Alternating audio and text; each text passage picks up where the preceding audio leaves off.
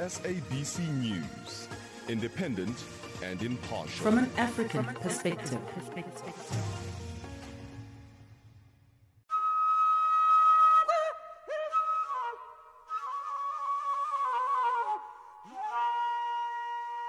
Farafina, Farafina. terre de soleil.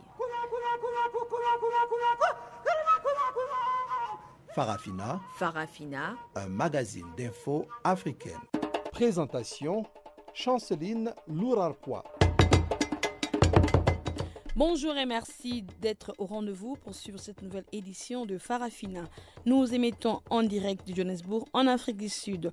La mise en nom de cette nouvelle édition est assurée par Tidi Malou. Voici le principal titre. En Côte d'Ivoire, à l'approche de législative du 6 mars prochain, les dissensions se font de plus en plus entendre entre le parti et plateforme de l'opposition. Denis Sassou candidat à la présidence de la République du Congo. En Guinée, le Conseil national des organisations de la société civile plaide pour la libération des détenus politiques et d'opinion. Et ben voilà donc pour le titre. C'est dans l'antenne à Pamela Kumba pour nous présenter le bulletin d'information. Je vous retrouve tout juste après.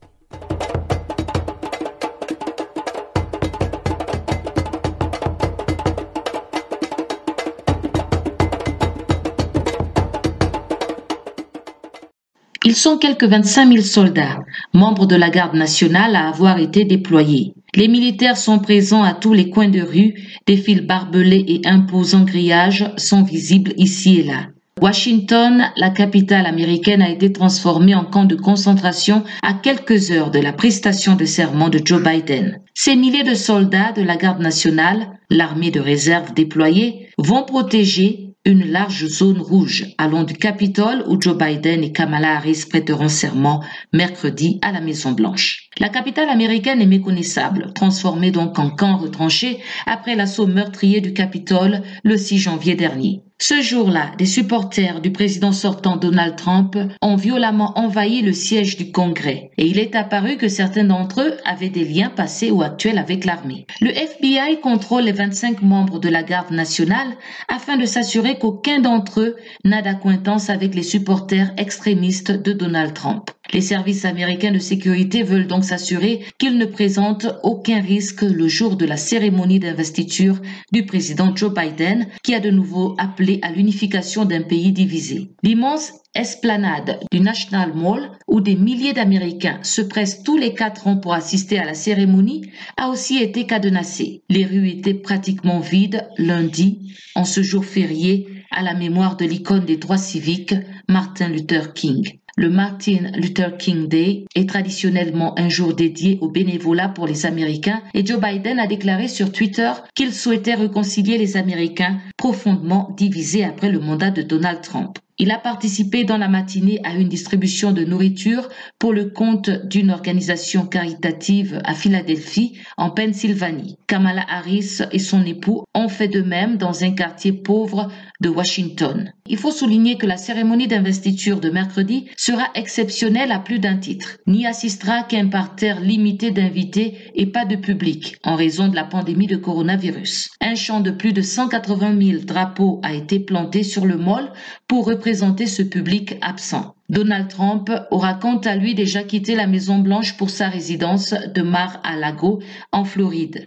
Il deviendra ainsi le premier président à refuser d'assister à la prestation de serment de son successeur depuis Andrew Johnson en 1869. Il quitte ses fonctions sur un ultime sondage défavorable avec seulement 34% de bonnes opinions sur son action, un plus bas historique en quatre ans selon l'Institut Gallup qui a réalisé ce sondage sur les Amériques. Avant son départ, le milliardaire républicain devrait gracier ou commuer les peines de prison d'une centaine de personnes, selon plusieurs médias. Ces derniers mois, Donald Trump a exonéré des collaborateurs et des proches condamnés dans le cadre de l'enquête sur une possible collusion entre la Russie et son équipe de campagne en 2016. Ces grâces qui ont peut-être pu être annoncées dans le courant de cette journée pourraient concerner Julien Assange, le fondateur de Wikileaks, le rappeur Lil Wayne, qui risque jusqu'à 10 ans de prison pour possession d'une arme à feu, ou un célèbre médecin de Floride condamné pour fraude. Donald Trump pourrait aussi se gracier lui-même, ou certains de ses partisans poursuivis pour l'assaut contre le Capitole. Cette perspective inquiète même au sein du camp républicain. Mais pour éviter ces spéculations et revenir à Joe Biden, à la veille de son investiture à Washington, il a promis de ramener la première puissance mondiale au devant de la scène internationale. Pamela Kumba pour Channel Africa.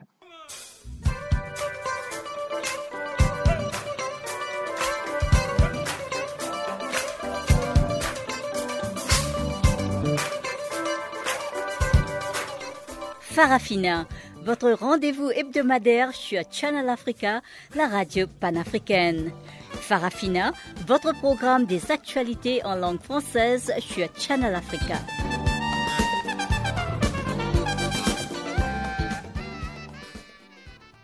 Bonjour à tous et à toutes. Notre magazine d'actualité commence en Côte d'Ivoire.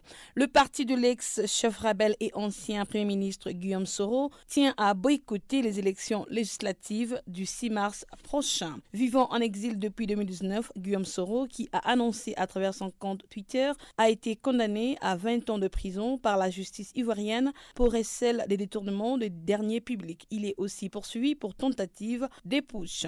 Relativement aux élections législative, Génération et Peuple solidaire décident de ne pas y participer, affirme ici son secrétaire général Daouda Koulibaly depuis Abidjan. On n'a pas confiance avec le dialogue entrepris où il n'y a vraiment rien de concret, donc rien ne le pousse à participer. Mais plusieurs partis d'opposition ont décidé de participer aux élections euh, législatives prévues d'ici le mois de mars euh, prochain. Pourquoi seulement euh, votre parti, le GPS, a décidé de boycotter le législatif? Il plusieurs organisations dans ce sens-là qui aujourd'hui sont en train de comprendre un certain nombre de choses. Donc, il ne s'agit pas de nous seulement.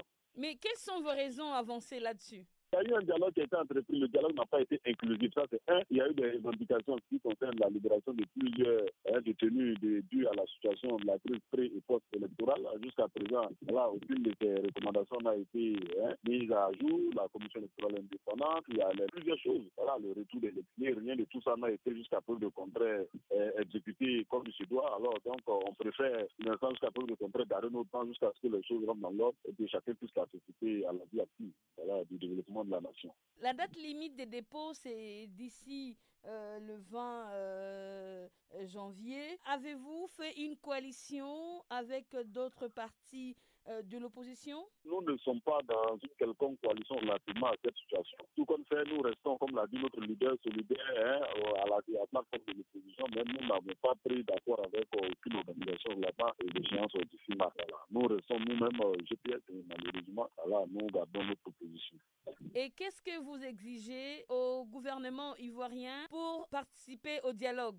Nous demandons simplement qu'il y ait une situation inclusive de sorte à ce que chacun puisse venir participer hein, au développement de la mère patrie et que des solutions soient trouvées pour tous. Voilà, c'est tout ce que nous voulons et que tout ce qui a été jugé important par les juridictions internationales puisse être respecté en ce qui concerne hein, le rétablir chacun et chacune des personnes dans leurs droits, le retour des exilés. Et tout ça, c'est tout ce que nous demandons, la libération des détenus. C'est un peu ça. Contrairement aux générations et peuples solidaires, le Front populaire ivoirien tient à déposer les dossiers de tous ses candidats pour la participation des législatives à partir de ce mardi au siège de la Commission nationale électorale. À cet effet, je vous propose de suivre le propos du secrétaire exécutif du Front populaire ivoirien, Lia Ferdinand. Le Front populaire ivoirien va déposer les dossiers de tous ses candidats à partir d'aujourd'hui au siège de la Commission électorale indépendante. Le FPI participe aux élections législatives et donc euh, les dossiers sont en cours de dépôt à la CEI. Et pourquoi avez-vous décidé de participer euh, à ces élections législatives alors que euh, tant d'autres partis euh, politiques de l'opposition comme celui de Guillaume Soro a refusé de participer à ces scrutins vous devez déjà savoir que un parti politique fait déjà le jeu politique. Et comme toujours, le Front populaire ivoirien n'a jamais cesser de participer aux jeux politiques parce que c'est ce qui fait vivre la démocratie.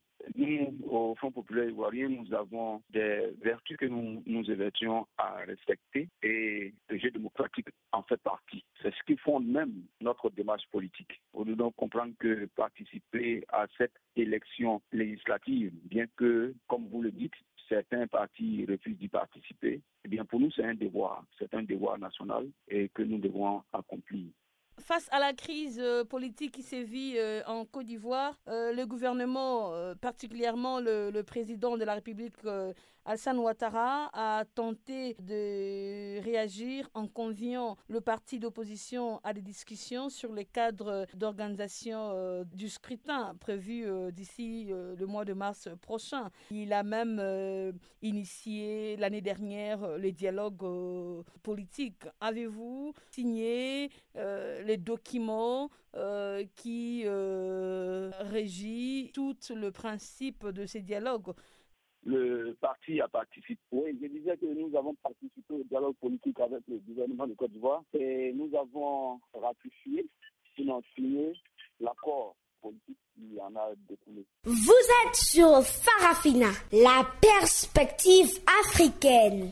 À l'international, à la veille de l'investiture du président américain Joe Biden, un dispositif sécuritaire impressionnant encercle le capital et ses environs. Il prêtera serment le mercredi à Washington sous haute sécurité après l'attaque du Capitole par les supporters du président sortant Donald Trump. Pamela Kumba nous en parle dans ses comptes rendus.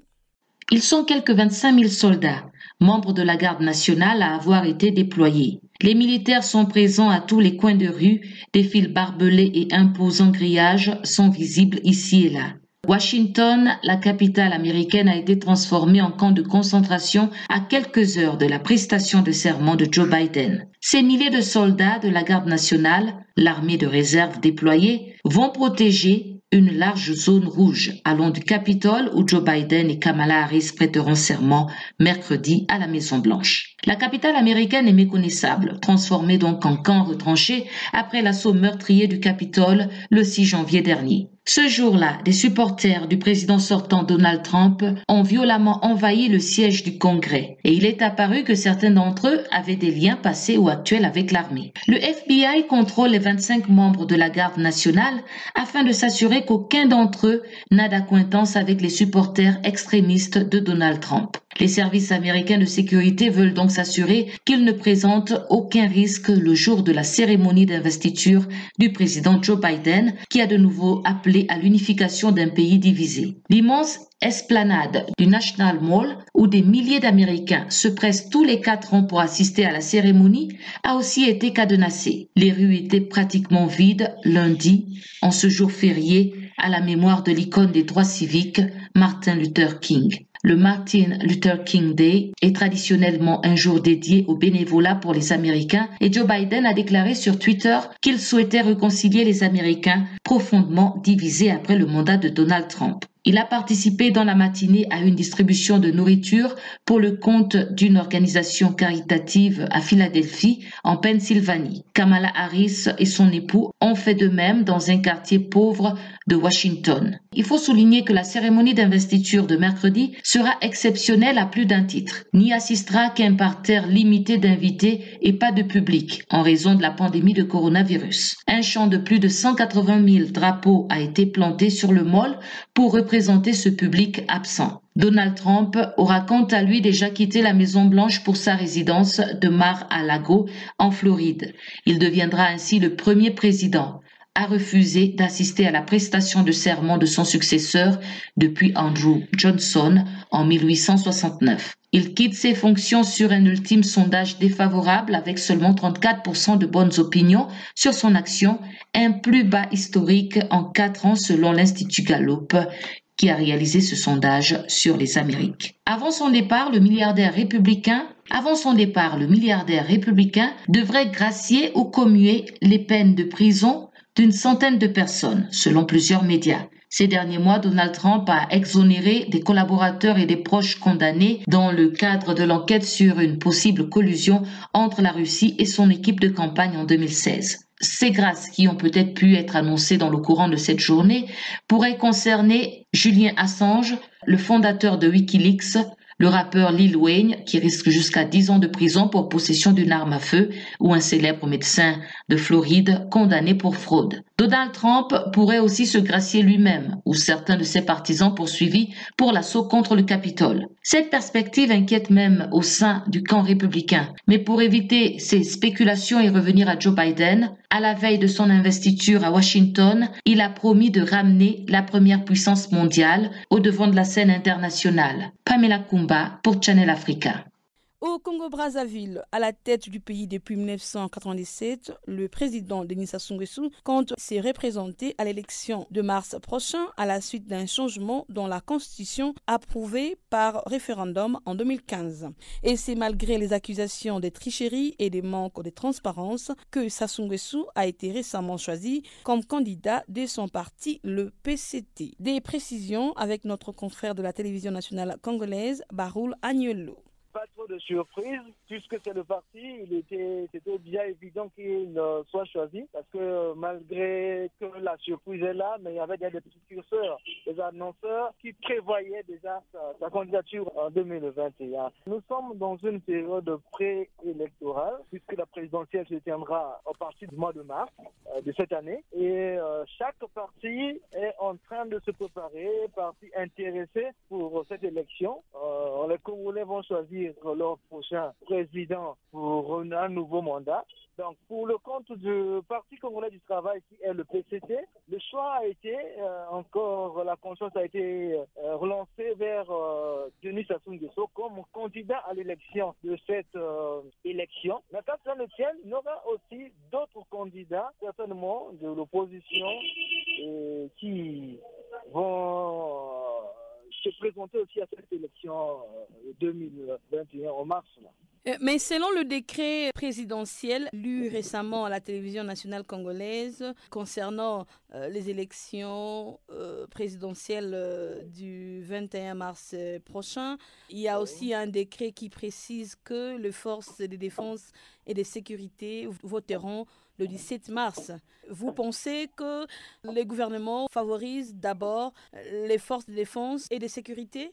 Cela fait partie des mesures préventives pour organiser un scrutin euh, clair et euh, qu'il y ait euh, euh du cafouillage ou bien de, de, de, mauvaises pensées dans l'organisation parce que vous voyez quand la décision est prise pour que les militaires tout en, tout en uniforme votent bien avant pour laisser la place à la population parce que vous savez les élections en Afrique généralement c'est souvent l'occasion de, de, certaines bavures des populations ou bien de certaines émeutes. Mais pour éviter tout cela, quand le gouvernement a pris la bonne option et que ceux qui sont censés sécuriser cette période-là acquittent déjà de leur devoir physique, c'est-à-dire voter, bien avant et faire euh, sécuriser la période du vote euh, bien après, c'est-à-dire euh, tranquillement, sans pourtant avoir encore en tête ce devoir d'aller voter pendant que vous êtes en train de sécuriser la population.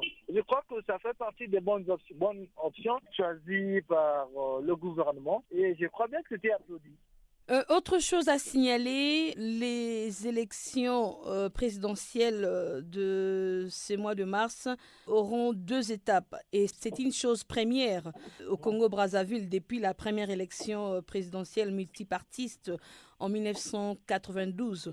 Pourquoi organiser cette fois-ci une élection présidentielle en deux étapes? C'est en étude. Parce que vous voyez bien que la pandémie a pris le devant et euh, il ne faudrait pas que ça, une occasion électorale soit une occasion aussi de chute. Parce que je crois que le Congo-Brazzaville fait partie des bons élèves dans les mesures préventives contre cette pandémie.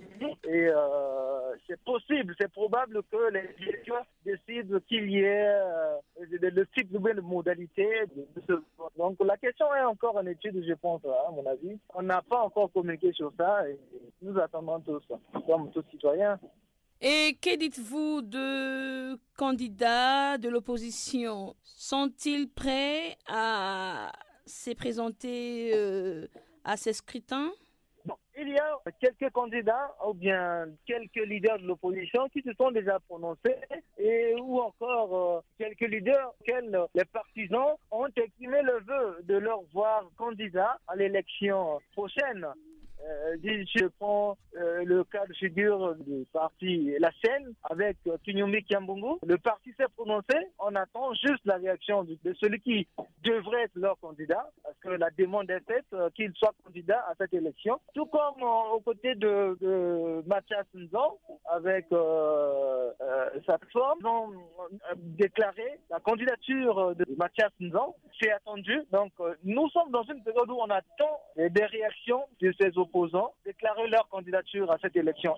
En Guinée, les conseils nationaux des organisations de la société civile plaident pour la libération des détenus politiques et d'opinion. L'ONG dit avoir mené plusieurs démarches dans ce sens au cours des dernières semaines pour atteindre cet objectif. Le docteur Donsa Kourouma, le président du Conseil national des organisations de la société civile, est au micro de Guillaume Kabissoussou. Dès le lendemain de l'élection présidentielle, et nous avons conseillé à tous les acteurs politiques de se mettre autour d'une table pour discuter, parce qu'on a compris que la tension était montée. D'abord, les, opposants utilisaient tous les moyens, y compris euh, les, incursions, y compris même les tentatives de, sabotage des installations électriques et d'autres projets économiques pour faire plier le, régime d'Alpha Condé.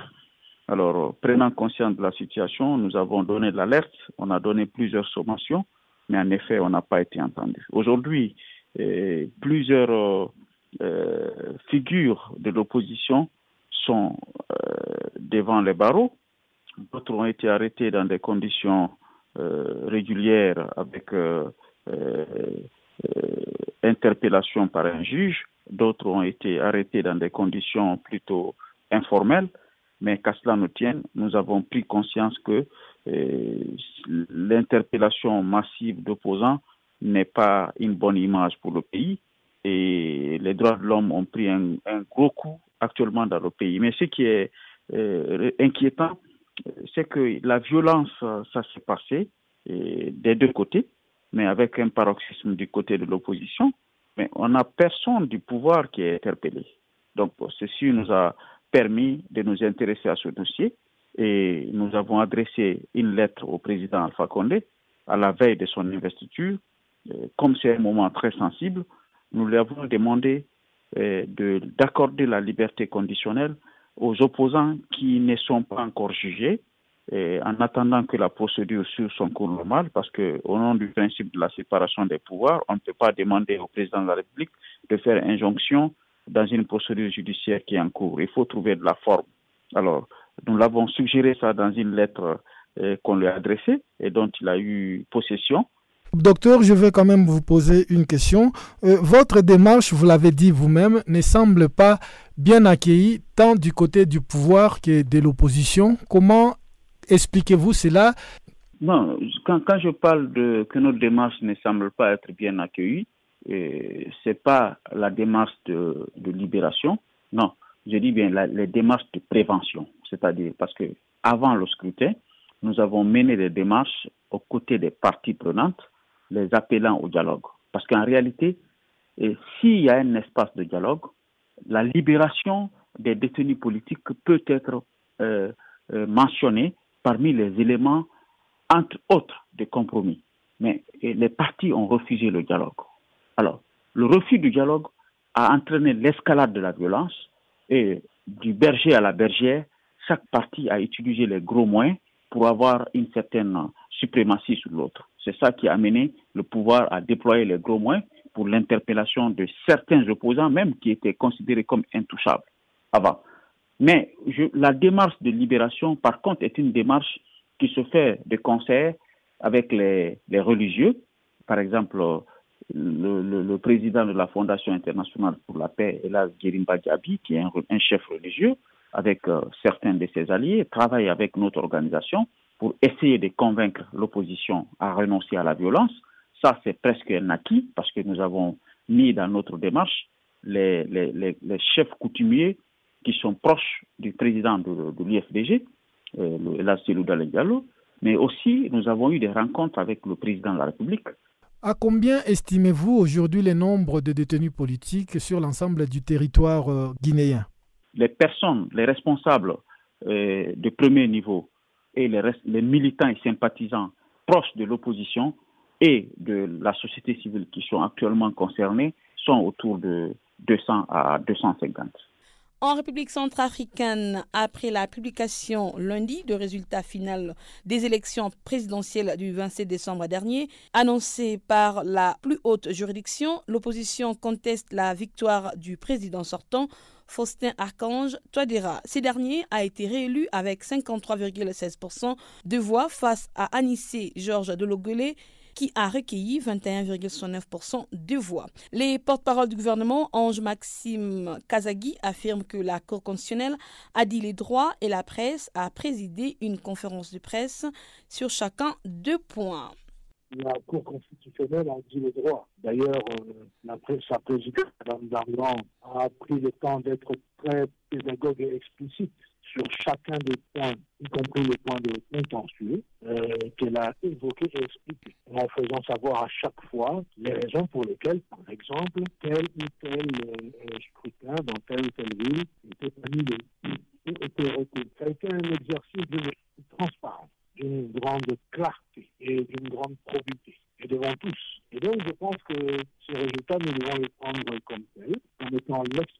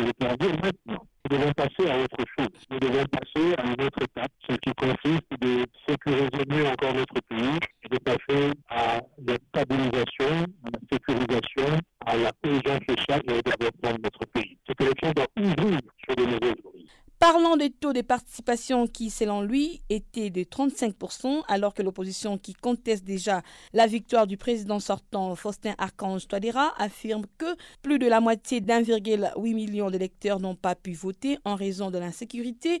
Écoutez la réponse avec le ministre de la Communication, Ange Maxime Kazagui c'est un taux qui a été observé par la Cour constitutionnelle. Et c'est un taux qui est observé sur la base simplement d'un calcul. Hein. On va tenir un peu ici, c'est important sur le taux qui est en réalité Les élections n'ont pas eu lieu sur toute l'étendue du territoire, mais le nombre de la Côte ne doit pas s'en prendre au gouvernement, il doit s'en prendre à leur M. Bézillé, qui était président de la Côte d'Indien, et le monde il a rassemblé les troupes armées, il a fait des attaques sur toutes les villes et décidé que les Centrafricains ne devaient pas aller voter. Il a lui-même fait un mot d'ordre en disant, en demandant aux Centrafricains de s'abstenir. Il faudra bien que vous fassiez savoir, euh, en tout cas je le fais à travers vous, à ceux-là de la Côte d'Anvers ou d'autres, qui euh, parlent de ce que vous dites, euh, il faut qu'ils s'en prennent à eux-mêmes, si ce n'est à leur ami, M. Euh, Ensuite, euh, euh, vraiment vous excuserez.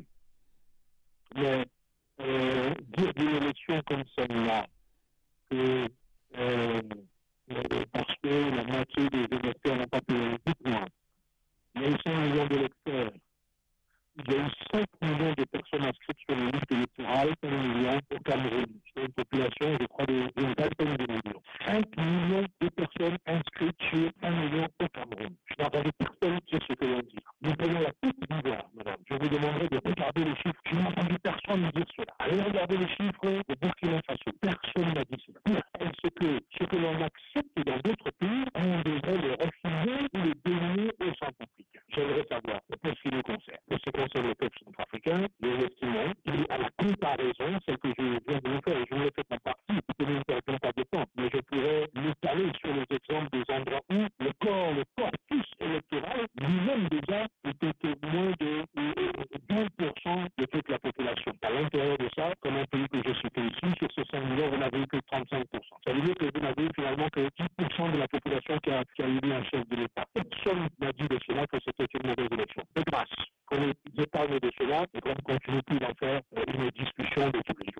La vie a repris son cours à Bangui, en République centrafricaine, malgré que les casquets bleus avaient pris les contrôles de Bangassou, occupé depuis janvier par des groupes armés qui ont lancé une offensive contre le régime du président Faustin Archange Touadéra. C'est ce qu'affirme le porte-parole du gouvernement Ange Maxime Kazagui.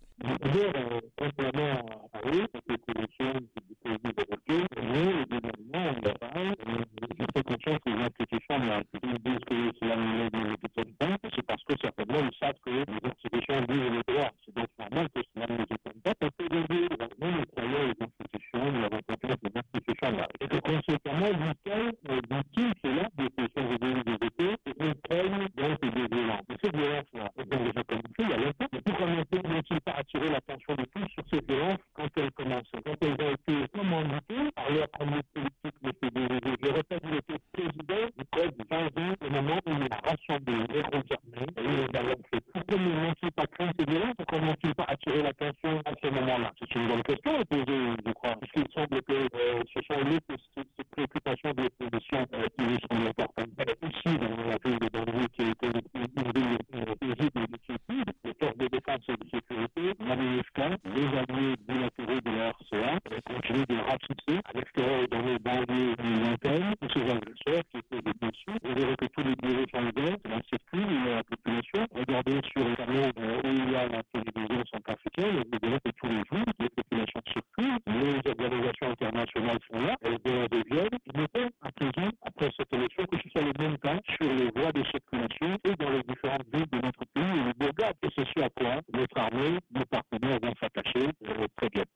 Place à présent au bulletin économique.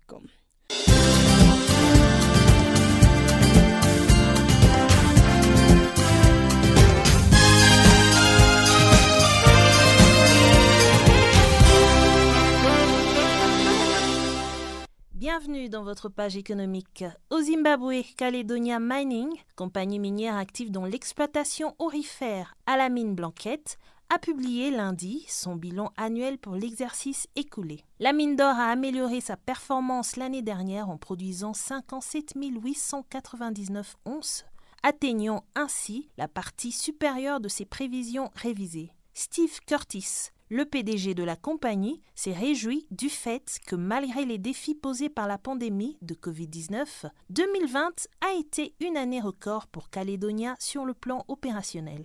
Le directeur a précisé que l'entrée en production d'un nouveau puits durant ce trimestre va améliorer les performances de la mine. En conséquence, Caledonia Mining a placé la barre plus haut en 2021 et vise une production annuelle comprise entre 61 000 et 67 000 onces d'or. Waha Oil Company, WOC, une filière de la Société publique libyenne du pétrole, NOC, a annoncé samedi que la fermeture de l'oléoduc qui achemine le brut vers le terminal portuaire d'Es-Sider, le plus grand du pays, a entraîné une perte de production estimée à 200 000 barils par jour. Cette situation s'explique non seulement par le grand nombre de fuites constatées sur l'oléoduc, mais aussi par sa vétusté. Les travaux de réparation pourraient prendre deux semaines, mais la société espère toutefois finir plus tôt que prévu. Il faut noter que la NOC, qui met tout en œuvre pour améliorer le fonctionnement de l'ensemble des champs pétroliers, des réservoirs de stockage, des stations de pompage, des oléoducs et des ports du pays, souffre d'un déficit financier rendant complexe la réalisation de ces opérations. Au Gabon, à présent, la stratégie de développement pour la période 2021-2023 est au centre d'un séminaire gouvernemental de deux jours qui a débuté lundi à Libreville et est présidé par le chef de l'État Ali Bongo Ondimba. Ce plan, baptisé Plan d'accélération de la transformation 2021-2023, vise à accélérer la transition vers l'après-pétrole en accélérant les nouveaux moteurs de croissance et en repensant le modèle social du pays. Le Premier ministre Rose Osuka Raponda a expliqué à l'ouverture de ce séminaire que la mise en œuvre de ce plan permettra d'ici 2025 de faire passer le poids du secteur pétrole du PIB du pays en dessous des 20% contre 33% aujourd'hui. plus de 50% de consommation alimentaire du Gabon doit être produite localement d'ici 2025. Et l'objectif est de faire tomber le pourcentage de la population visant sous le seuil de pauvreté à moins de 25% de la population contre 35%. Le ministère camerounais de l'élevage, des pêches et des industries animales vient de lancer un avis d'appel d'offres international ouvert pour la conception, la fourniture et l'installation des équipements pour trois usines de transformation du lait et des points de collecte du lait dans la région du Nord-Ouest. Ces trois unités de transformation et les points de collecte, qui seront montés dans les villes de Bamenda, Kambé et Oum, vont être réalisés dans le cadre du projet de développement de l'élevage et de la pêche financé par la Banque islamique de développement. En plus de contribuer au développement du tissu industriel de la région anglophone du Nord-Ouest, en proie depuis quatre ans à l'insécurité entretenue par des militants séparatistes, les trois unités de transformation de lait, objet de cet appel d'offres, contribueront à réduire les importations de lait au Cameroun. Et pour finir, nous nous rendons au Togo, où la taxe sur les véhicules à moteur, TVM, connaît de nouvelles modifications. C'est l'Office togolais des recettes, OTR, qui a diffusé ce lundi au public cette information. Ce réajustement qui rentre dans le cadre de la nouvelle loi des finances togolaises va entraîner l'entrée en vigueur de nouveaux tarifs pour certaines catégories de véhicules. Cette catégorie n'est autre que celle des véhicules automobiles, des tricycles, des camions, des camionnettes, des tracteurs routiers, ainsi qu'une certaine catégorie de motocyclettes, notamment les plus de 125 cm3. Ainsi, pour cette taxe payable en totalité une fois par an, le montant de la vignette varie de 15 000 francs CFA pour les motos de plus de 125 cm3 à 65 000 francs CFA pour les camions de plus de 12 tonnes, soit une baisse de moitié. L'OTR renseigne de même dans leur ensemble, les nouveaux tarifs sont réduits de 50% pour les redevables de la taxe professionnelle unique du secteur des transports routiers. Pour rappel, au Togo, 85% de la TVM est destinée à la Société autonome de financement de l'entretien routier. Merci de nous avoir suivis, c'est ainsi que s'achève cette page économique. Je vous dis à demain.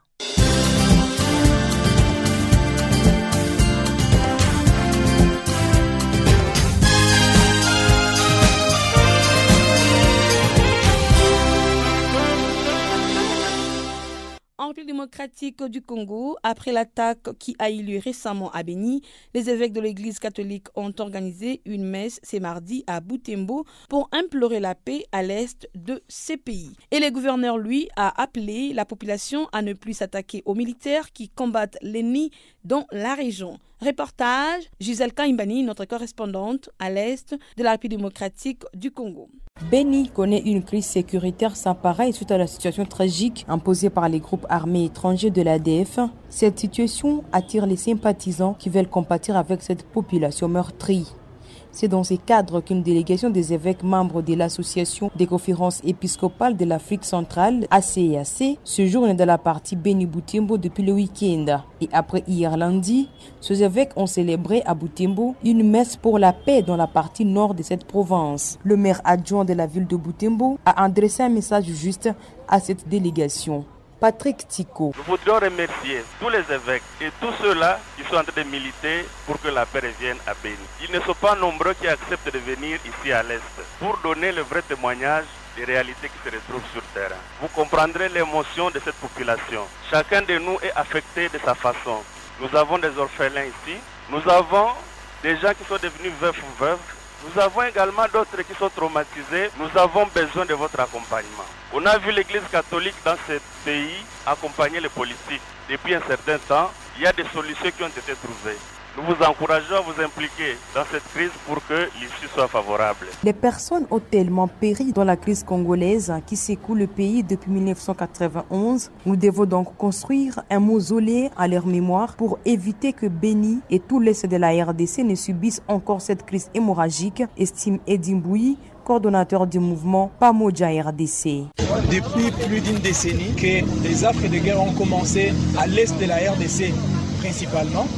Bien sûr, nous comptabilisons également des morts qui sont euh, des massacres à Yumbi, des massacres au Kassai, mais plus focus sur l'est de la RDC. Et cette campagne également met en valeur tout ce qui se passe à Beni. Nous devons agir. Voilà pourquoi nous disons 8 millions de morts aujourd'hui, c'est trop.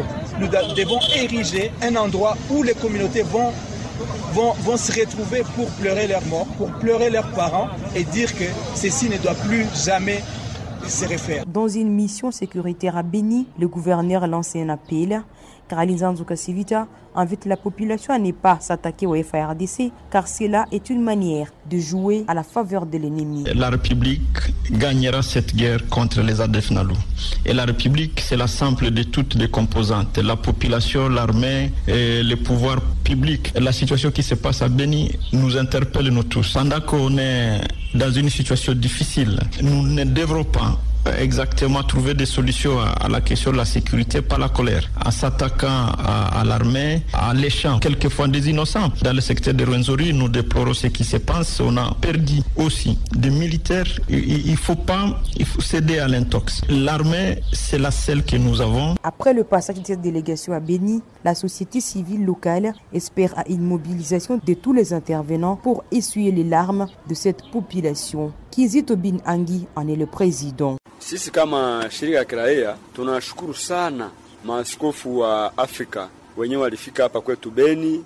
Nous, comme société civile, remercions les évêques de l'ACAC qui ont fait des déplacement ici chez nous à Béni, pleurer et prier avec nous. Venez nous voir, nous les victimes de l'insécurité qui sévit ici, les tueries en particulier, nous réconfortent.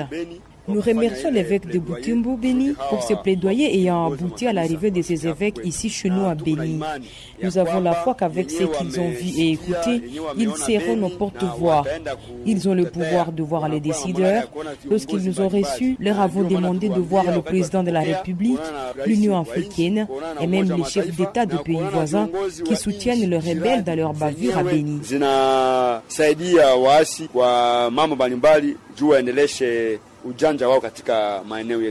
Depuis Goma, Gisèle Kaimbani pour Canal Afrique.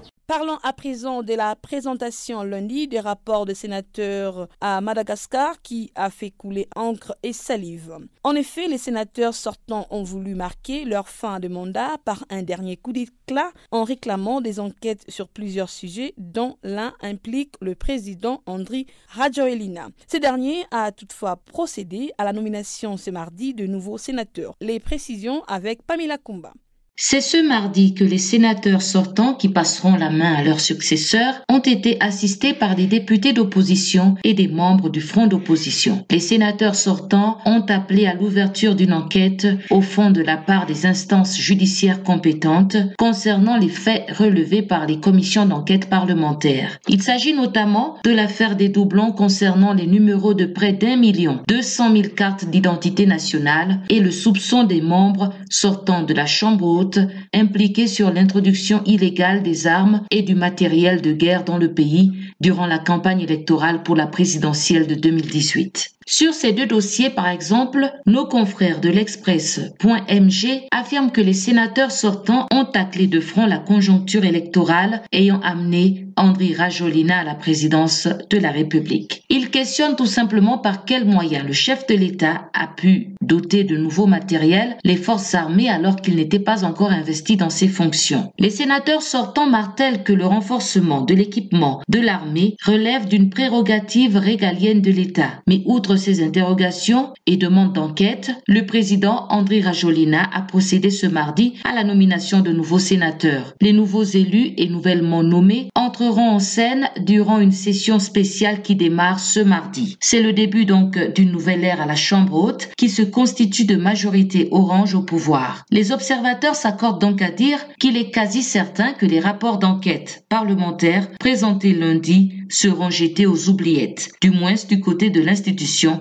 d'Anoussi. Sans déroger aux prescriptions constitutionnelles y afférentes, tout en respectant l'équilibre régional dans un souci d'ouverture, le président de la République malgache André Rajolina a donc procédé à la nomination de six sénateurs de son quota. En effet, un article de la décision numéro 10 du 25 mai 2019 de la Haute Cour constitutionnelle stipule que les sénateurs nommés doivent être issus des forces économiques, sociales et culturelles ou choisis en raison de leurs compétences particulières que leur décret de nomination devra respecter à la lettre. Le président malgache a aussi désigné trois magistrats pour renforcer la maîtrise des questions juridiques de cette institution, ce qui comble un vide étant donné que parmi les douze sénateurs élus, il n'y avait aucun homme de loi. Au final, la Chambre haute du Parlement, qui tient sa session spéciale en ce jour pour élire son bureau permanent, reflète bel et bien l'équilibre entre les politiciens élus par les grands électeurs et des personnalités venues de divers horizons connus et reconnus dans leurs domaines respectifs. Pamela Kumba pour Channel Africa. En Ouganda, l'Internet a été partiellement rétabli après cinq jours de suspension. Le mardi 12 janvier, à la veille des élections présidentielles et législatives, les gouvernements avaient bloqué l'accès aux réseaux sociaux pour des raisons de sécurité nationale. Pour plus de détails, je vous propose de suivre ces comptes rendus de Guillaume Kabissoso. La commission électorale a proclamé samedi, 48 heures après le scrutin, la victoire de Yori Museveni au pouvoir depuis 1986 avec 58,6% des voix. Un résultat rejeté par le principal candidat de l'opposition, Bobby Wine, qui dénonce une mascarade complète. Ce dernier a obtenu 34,8% des voix selon les résultats définitifs qui n'ont pas pris en compte les voix de plus de 1200 bureaux de vote soit un peu plus de 3%. Le décompte des résultats des élections législatives se poursuit, tandis que Bobby Wine est assigné de fait à résidence.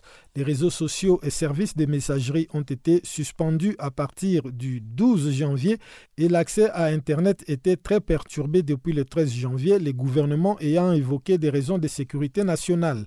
Les réseaux sociaux restent encore très perturbés dans ces pays qui comptent 20 millions d'utilisateurs d'Internet soit près de la moitié de la population. Selon l'ONG NetBlocks, le blocage des réseaux sociaux aurait été planifié très en amont. Il s'agit d'un des blackouts à l'échelle nationale le plus méthodique que nous ayons observé, a déclaré l'organisation. Une pratique dénoncée par l'opposition qui accuse le président Yoweri Museveni de fraude électorale. Le siège de la plateforme d'unité nationale, le parti des Bobby Wan, est lundi sous surveillance policière, qualifié de raid par les candidats de l'opposition qui est de son côté bloqué depuis jeudi à son domicile encerclé par les forces armées. Son avocat a déclaré avoir tenté de rendre visite à son client lundi, mais ne pas en avoir reçu la permission. Les scrutins en Ouganda s'étaient déroulés dans un calme apparent jeudi, mais sous la forte et oppressante présence des policiers anti-émeutes et des militaires. Il s'est tenu à l'issue d'une campagne électorale particulièrement violente marquée par des morts, des agressions contre les médias et de nombreuses arrestations de membres de l'opposition. Lundi, l'ambassadeur des États-Unis en Ouganda avait voulu rendre visite à Bobby Wine, mais avait été refoulé par les forces de sécurité. Le porte-parole de la police ougandaise, Fred Enanga, a annoncé que 55 personnes avaient été arrêtées au cours de la période électorale pour des actes violents. Selon les derniers résultats publiés par le NIP, les partis de Bobby Wine, il aurait remporté six sièges parlementaires, une performance sans précédent pour un parti d'opposition qui consolide sa place de principal rival au mouvement de résistance nationale du président Yoweri Museveni, qui a pour le moment obtenu 361 sièges. Le journal Daily Monitor a révélé lundi que les milliers de voix de quelques 1200 bureaux de vote n'ont pas été prises en compte dans le résultat final de la présidentielle. La commission électorale a répondu que le président sortant ayant obtenu plus de 50% des votes valides au premier tour, les résultats du scrutin ne seraient pas inversés par les voix de ce bureau non comptabilisés. Guillaume Cabissoso pour Canal Afrique. Nous sommes presque arrivés à la fin de cette édition de Farafina, mais avant de nous séparer, passons le micro à Guillaume Cabissoso pour nous présenter la page des sports.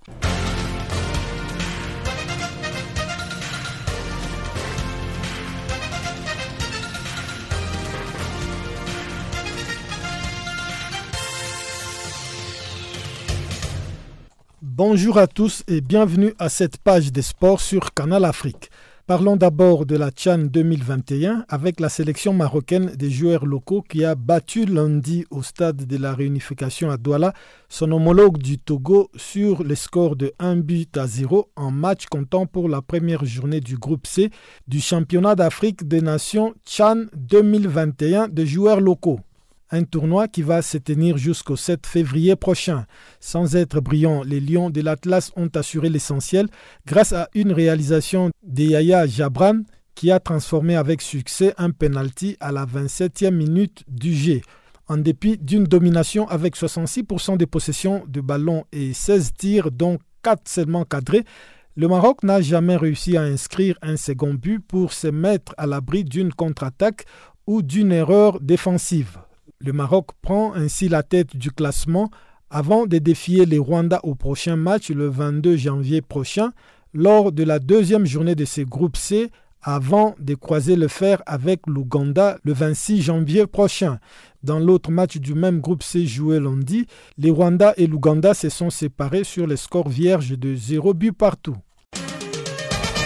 La sélection nationale de football de moins de 17 ans a débuté comme il se doit le tournoi de l'Union nord-africaine de football. Le les Verts ont pris le meilleur sur la Libye sur les scores de 3 buts à 2 ce lundi au stade du 5 juillet à Alger, un match comptant pour la première journée de cette compétition. Les Libyens ont été les premiers à prendre l'avantage dans cette partie en ouvrant les scores à la 28e minute. La réaction algérienne a été rapide car les Verts ont nivelé la marque à la 37e minute avant de repasser devant au tableau d'affiche au tout début de la seconde période suite à la réalisation de Omar à la 50e minute. Cependant, la Libye est parvenue à se relancer à la suite d'un but contre son camp marqué par Boalem à la 59e minute. Alors que le match s'acheminait vers un score de parité, l'Algérie est arrivée à reprendre l'avantage à la 86e minute. À titre de rappel, ces tournois à trois se déroulent sous forme de mini-championnat dont le vainqueur aura la chance de jouer la phase finale de la Cannes 2021 prévue en mars prochain au Maroc. Le dernier match des éliminatoires du FIBA Afro Basket Rwanda 2021 vont se disputer entre le 17 et le 21 février prochain. Ce sont les villes de Monastir en Tunisie et de Yaoundé au Cameroun qui vont accueillir ces bulles. Comme lors de la précédente fenêtre qualificative, le critère le plus important pris en compte pour choisir les hôtes a été la santé et des garanties de voyage conformes au protocole mis en place par la FIBA notamment les tests et les contrôles des entrées dans un environnement sûr. Le second tour de groupe A, D et E va donc se jouer à Monastir, tandis que celui des groupes B et C se disputera à Yaoundé du 19 au 21 février prochain. Le Mali, le Nigeria, le Soudan du Sud et les Rwanda sont logés dans le groupe D. Après le match aller au Rwanda en novembre, les Aigles ne doivent descendre de leur position s'ils souhaitent se qualifier sans calcul à la phase finale de la compétition qui aura lieu du 24 août au 5 septembre à Kigali au Rwanda. Parlons à présent de la Fédération tunisienne de football qui a indiqué lundi avoir reçu une demande de la part d'adhérents du club africain sans toutefois préciser leur nombre pour s'occuper une nouvelle fois du processus électoral de l'équipe. Une réunion a été programmée pour mercredi par la commission électorale indépendante de la Fédération tunisienne de football pour étudier cette question. Il est à rappeler que cette commission avait indiqué que le comité directeur actuel du club africain, présidé par Abdel Saleh Younsi n'était plus réglementaire à la suite de la démission d'une grande majorité de ses membres. Enfin, les sélectionneurs de l'équipe féminine d'Angleterre Phil Neville a quitté lundi ses fonctions d'entraîneur de la sélection féminine pour devenir coach de l'Inter Miami, le club de son ancien coéquipier David Beckham. L'arrivée de l'ancien défenseur de Manchester United et des Three Lions, hypothèse abondamment évoquée dans la presse anglaise depuis le limogeage début janvier de l'entraîneur de Miami Diego Alonso, a été confirmée par un communiqué de la formation floridienne. Plus tôt dans la journée de lundi, Miami avait déjà annoncé la nomination de Chris Anderson au poste de directeur sportif.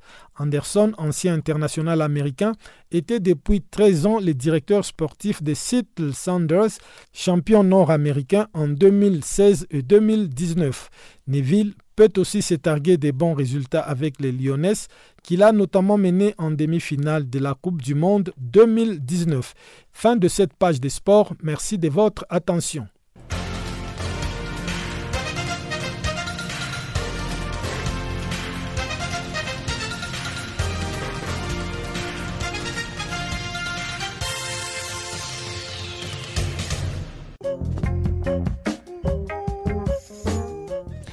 C'est la fin de cette édition. Je vous retrouve à demain.